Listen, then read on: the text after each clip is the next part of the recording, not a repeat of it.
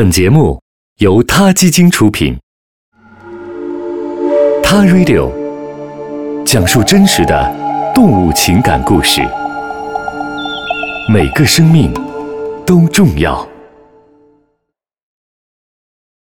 欢迎收听今天的《他 Radio》，获取每天最新节目推送，请关注《他 Radio》微信公众号，不仅有音频文字版，还有更多关于动物的精彩资讯哦。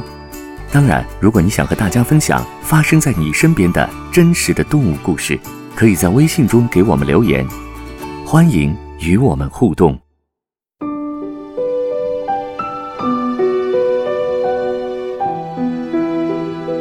养育自己的孩子，不管对人类还是其他的动物来说，大多数情况下都是父母双方需要担负的责任。但是生活中总有些意外，会改变一些事情，让养育最终变成了一方的事情。我们今天故事的主人公就是一只来自美国加州马丁内斯的单亲海狸爸爸。在和这只海狸爸爸一起养育了十二只小海狸宝宝以后，海狸妈妈因为伤病不幸地离开了这个世界。这个原本完整的家只剩下海狸爸爸和一个一岁多、两个才八周大的海狸宝宝。另外九只海狸宝宝已经长大成人，离开了家。海狸爸爸由于悲伤过度，一度消失了三天。海狸是世界上现存最古老的动物之一，享有动物界建筑师的美称。海狸是动物界里为数不多的终生一夫一妻制的动物，所以海狸爸爸的伤心程度，我们应该是可想而知的。在那几天中，附近的研究人员可急坏了。每天的白天，研究人员都能听到海狸宝宝们饥饿的叫声，直到睡觉，他们才稍有平复。严谨的科学研究要求研究人员不能随便出手干涉自然界发生的事情，不管自然界里发生了什么。研究人员都会尽量只当观察者。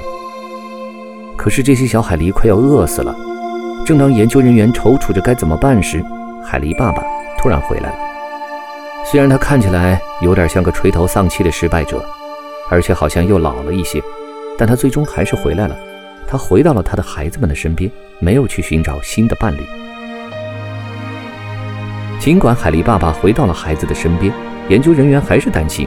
一个单亲海狸爸爸，他是不是懂得怎样照顾和哺育他的孩子们呢？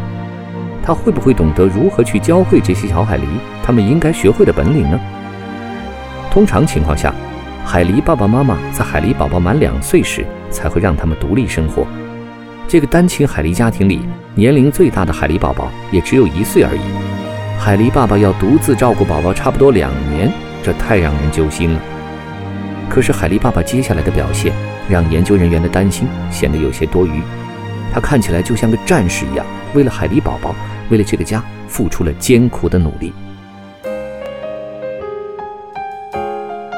你瞧，每天海狸爸爸都会给他的宝贝们找来新鲜的食物，他也会在小海狸面前展示要怎样把食物咬开，怎样来构筑防御敌人隐藏自己的大坝。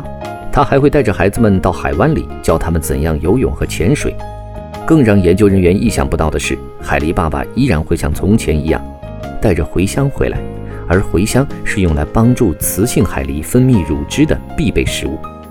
他依然没有忘记海狸妈妈。据研究人员后续的观察，这个单亲海狸家庭里的小海狸们现在都已经长大成年，而海狸爸爸在孩子们成年后仍旧没有离开，而是继续教授孩子们如何铸造大坝的技术。在咱们中国，海狸已经因为人类对其生存环境的破坏和对其经济价值的追逐而濒临灭绝。一九八一年被列为国家一级保护动物。可是海狸爸爸的故事告诉我们，海狸这种亲密家庭型的动物，并不只是像百科词条上描述的那样，只是一只皮毛珍贵、肉味鲜美的动物。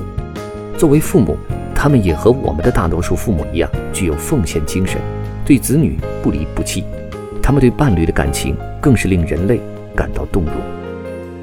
我们为海狸祈祷，但愿他们能留下来，在这个星球上静静地陪伴着我们人类。好了，今天的谈 radio 就聊到这里，下期再见。